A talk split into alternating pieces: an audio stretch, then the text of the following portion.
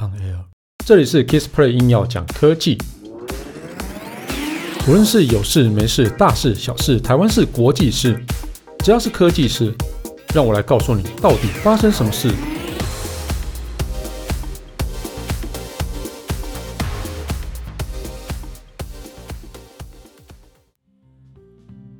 嗨，大家好，我是 Kissplay，然后大家有在用 Facebook 吧？对，台湾应该算是几乎每个人都有在用 Facebook。好，那这个消息可能大家要稍微注意一下哈，因为你的 Facebook ID，然后电话号码、姓名、地址、生日、个人简介，然后还有电子邮件，嗯，对，应该都被害了。对，然后这个是哦，根据 Insider 的一个报道哈，有一个骇客啊。将超过五亿笔的一个脸书用户个人资料上传到骇客论坛哦。那刚那些资料呢，就包含我刚刚讲的那些哦。那受害的范围啊，遍及一百零六个国家哦，然后超过五点三三亿的脸书的用户。对，嗯，这表示我觉得，嗯，大家的资料应该早就被害光光了哦。那即使即使我们这样没被害光光，嗯，我想 Facebook 应该也有去做一些其他的应用吧，哦，嗯，好，这个我们就不谈了哦。那大家有空可以去搜寻那个剑桥评论这样子哦。这则新闻应该大家应该都很熟悉的哦。好，那这个报道说哈、哦，被害啊、呃、被骇客公开的是二零一九年的旧资料哦。那脸书的一个发言人就回应然后。他们其实，在二零一九年就修复程式，呃，用修修复，他有去修复那个城市的漏洞啊。那其实就把那些用这个资料全部封起来啊。那但是也他并没有说明说为什么二零一九年把它封起来。那这些旧资料在三年后被这些骇客揭露。那最早发现个资外泄的人啊，是以色列的网络犯罪情报公司哦。然后他在他在推特上说哈啊，这个名字他的那个手机技术长叫盖尔啊。那盖尔他在推特上表示啊，这代表，你如果你有一个脸书账号，你过去使用的手机号码很可能就已经外流了。也就是说，他呃，你的一些这些资料，就是账号连就是账号连接的这些个人资料，全部都都不见了嘛，都不应该是都都被公开出来的。那这件事情是在四月三号的时候爆发了哦。那但盖尔告诉媒体哦，他其实早在今年年初他就有发现一些蛛丝马迹啊。那今年一月时候啊，他其实就有向向一些媒体举报哦，就是有一个骇客打造的 Telegram 的机器人，只需要把哦外泄个资啊，譬如说呃他的电话号码。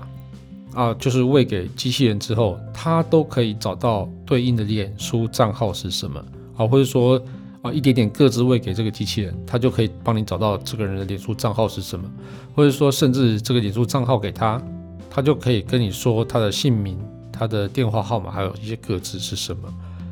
这个真的，嗯，我不确定骇客会用用它来做什么，但但总觉得不舒不舒服嘛，哦，嗯。那呃，其实呃，上亿的脸书用户的各自被公布在网络上，然后所以代表，也就是代表所有人都可以拿到这份资料，那包含诈骗集团，对，这个才是最可怕的哦。那后续会带来什么效应呢？哦，我觉得脸书官方自己也没有办法去回答回答出来了。对，那他唯一可以做的就是通知用户啦，然后提高警觉啊，哦，提高这些。有可能会被钓鱼诈骗的一个集团来去做一些哦诈骗这样子啊，或者说对，叫你赶快换电话号码嘛，换 email 嘛，我我不知道，对，总之我就觉得脸书脸书这个不是第一次了哦，那台湾人就很强烈依赖脸书，对，好，我本来其实一开始在讲一个故事啊，就是说。呃，跟你好的朋友，然后不小心把你资料外泄，你不会觉得怎，你可能不会觉得怎么样。但是你很讨厌的人把你资料外泄了，对，你可能就开始公干他，公干到他都爆。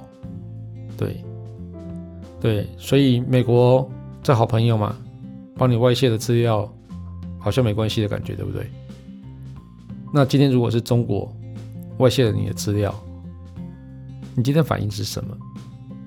对，好，我只是觉得我们大家就事论事吧。对，有外泄被抓到了，就就应该公干他嘛。但其实很多东西没有证据嘛，那你又要每次。就有很有趣的事情啊！就每次我只要写中国手机的评测，底下就有说明说，干你的资料全部会被中国拿走啊！但我现在其实我用中国手机弄那么久，我没有感觉到我的资料被拿走，而且事实上也没有任何一个骇客宣称我是从小米、从华为、从 OPPO、从 vivo 拿到资料，然后公开，没有。倒是 Facebook 常常有这件事情，我不懂大家大家这种啊，反正就就就这样子啦。好，好了，就刚刚讲那个骇客，就是那个安全网络安全公司啊，那个盖尔啊，他有透过媒体表示啊，就是说泄露用 泄露客呃用户的个资啊，是严重违反信用的行为。他呼吁脸书应该要采取对应的动作，嗯，是应该啦，对，难道不应该吗？好，那这期节目就到这边告一段落。如果喜欢我的节目的话，欢迎订阅与分享。如果你是 Apple Podcast 听众，别忘了在上面帮我留个言，让我知道你有在收听。当然，最重要的是帮我打五颗星啊。啊，如果你有什么问题想要交流，也欢迎到 Facebook 粉丝团 Kisspray K I S P L A 上面留言给我。谢谢大家，拜拜。